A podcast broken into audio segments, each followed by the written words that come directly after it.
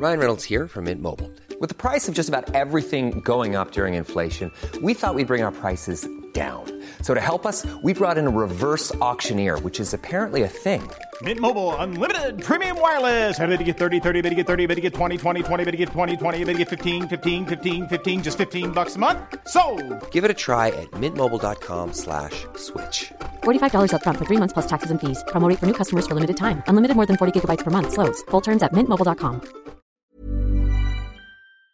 Federico Engels, uno de los fundadores del comunismo moderno junto a Carlos Marx, era un acaudalado capitalista que explotaba a los trabajadores.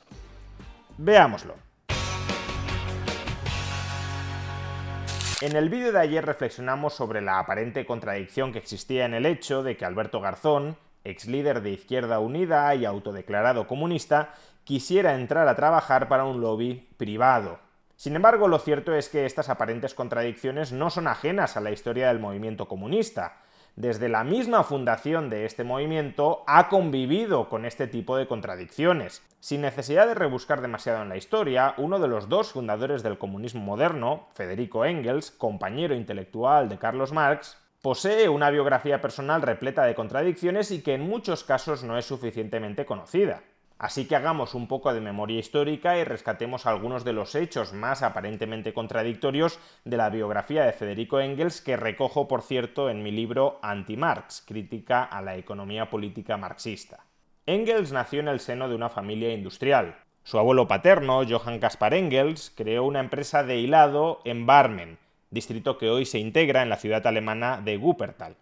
Posteriormente, el padre de Engels, también llamado Friedrich Engels, convirtió este negocio familiar de su padre, del abuelo de Engels, en una sociedad anónima junto con dos socios, los hermanos Hermen, Anthony y Peter Hermen. Y gracias a la creación de esta sociedad anónima y a la aportación de capital que realizaron todos estos socios, la familia Engels pudo expandir geográficamente su negocio fabril desde Barmen a Salford, una población hoy ubicada dentro del área metropolitana de Manchester, Inglaterra.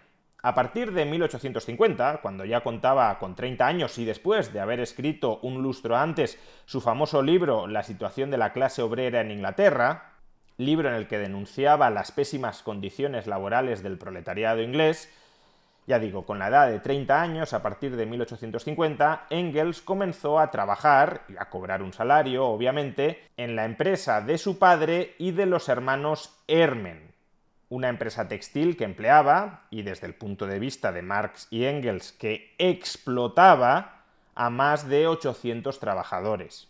Conviene en este punto recordar que cuando Marx utiliza el término explotación, no se está refiriendo a que los trabajadores tuviesen o no tuviesen unas malas condiciones laborales. Cuando Marx y Engels hablan estrictamente de explotación, se están refiriendo a que el trabajador no recupera a través de su salario todo el valor que ha generado durante la jornada laboral. De manera que el capitalista que le ha comprado su fuerza de trabajo, que lo ha contratado, le está arrebatando, le está expropiando parte del fruto de su trabajo, parte del valor que ha generado él, el trabajador, no el capitalista, a través de su trabajo. Por consiguiente, desde la perspectiva de Engels, la empresa de su padre y de los hermanos Hermen en la que él trabajaba era una empresa que estaba explotando a más de 800 trabajadores, porque esa empresa tenía beneficios que procedían, según su perspectiva, de no estar remunerando plenamente a los 800 trabajadores empleados la totalidad del valor que ellos generaban. Y a los pocos años de empezar a trabajar en la empresa de su padre, Friedrich Engels, el compañero de Marx, no solo comenzó a percibir un salario a cambio de su trabajo, sino también empezó a disfrutar de una participación en esos beneficios que, según el propio Engels y el propio Marx, procedían de la explotación de esos más de 800 trabajadores. Concretamente, el flujo anual de ingresos promedios de que disfrutó Engels a partir del año 1854, gracias ya no solo a su salario, sino a la participación en los beneficios de la empresa de su padre y de los socios de su padre, el flujo de ingresos anual de que disfrutó Engels a partir de ese año era equivalente a 150.000 euros actuales. Para que nos hagamos una idea, en los años 50 y 60, el salario promedio del obrero inglés, no el salario mínimo, el salario promedio del obrero inglés era equivalente a 5.000 euros actuales. Por tanto, estamos diciendo que Engels recibía en los años 50 unos ingresos personales 30 veces superiores a los del obrero inglés promedio. Y los recibía, lo recalco una vez más, no porque, según sus propios términos, Engels creara muchísimo valor, sino gracias a la expropiación, a la explotación del valor que generaban otros. Y ese flujo tan extraordinario de ingresos le permitía a Engels no solo actuar como mecenas de Marx, porque gran parte de los ingresos que recibía Marx y gracias a los cuales pudo desarrollar su obra intelectual procedían de las asignaciones periódicas que le entregaba a Engels con fruto a la explotación de los trabajadores de la fábrica de su padre, como digo, ese flujo extraordinario de ingresos equivalente a 150.000 euros actuales le permitía a Engels no solo actuar como mecenas de Marx, sino también llevar un modo de vida extremadamente burgués. A Engels no solo le encantaba frecuentar los clubes sociales de la alta burguesía de la época, sino que también tenía gustos y aficiones propias de la alta burguesía. Por ejemplo, en el año 1857, con la edad de 37 años, le envía una carta a Marx en la que le relata cómo su padre le ha regalado un caballo. Como regalo de Navidad mi viejo me dio dinero para comprarme un caballo, y como encontré uno bueno, lo adquirí la semana pasada. Si hubiese conocido antes I'm Sandra, and I'm just the professional your small business was looking for. But you didn't hire me because you didn't use LinkedIn jobs. LinkedIn has professionals you can't find anywhere else, including those who aren't actively looking for a new job but might be open to the perfect role, like me. In a given month, over 70% of LinkedIn users don't visit other leading job sites. So if you're not looking on LinkedIn, you'll miss out on great candidates like Sandra. Start hiring professionals like a professional. Post your free job on linkedin.com/people today. Everyone knows therapy is great for solving problems, but getting therapy has its own problems too, like finding the right therapist, fitting into their schedule, and of course, the cost. Well, BetterHelp can solve those problems. It's totally online and built around your schedule. It's surprisingly affordable too. Connect with a credentialed therapist by phone, video, or online chat, all from the comfort of your home. Visit betterhelp.com to learn more and save 10% on your first month. That's BetterHelp, H E L P. There's never been a faster or easier way to start your weight loss journey than with PlushCare. PlushCare accepts most insurance plans and gives you online access to board-certified physicians who can prescribe FDA-approved weight loss medications like Wigovi and Zepbound for those who qualify. Take charge of your health and speak with a board-certified physician about a weight loss plan that's right for you. Get started today at plushcare.com slash weight loss. That's plushcare.com slash weight loss. plushcare.com slash weight loss.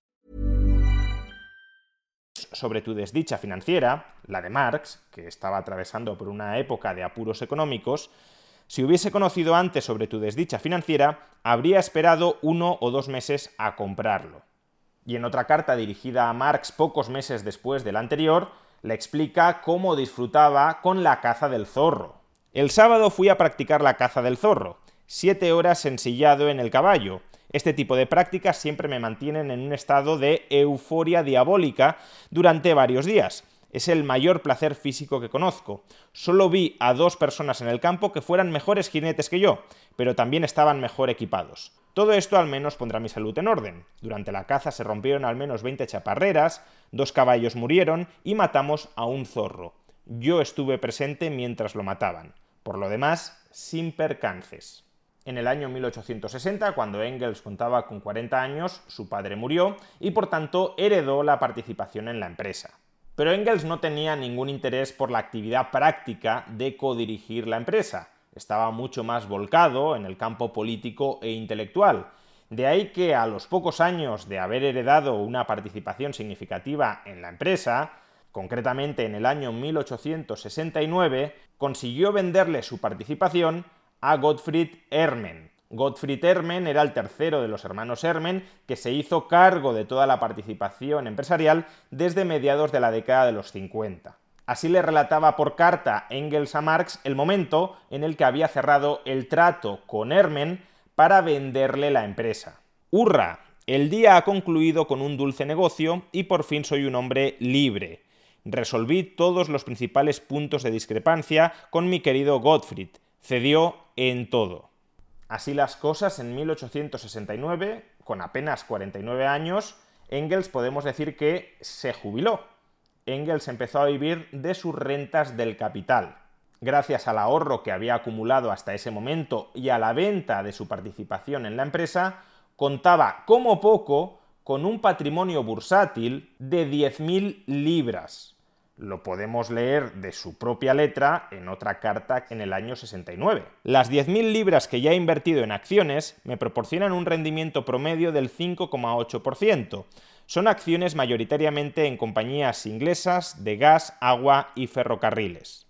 Un patrimonio de 10.000 libras en el año 1869 sería equivalente a día de hoy a un patrimonio de 1,5 millones de euros. De tal manera que si gracias a la bolsa Engels conseguía rentabilizar ese patrimonio de 10.000 libras o 1,5 millones de euros al 5,8%, Engels estaba recibiendo cada año como poco el equivalente a 90.000 euros en forma de rentas del capital, no como salario sino en forma principalmente de dividendos bursátiles.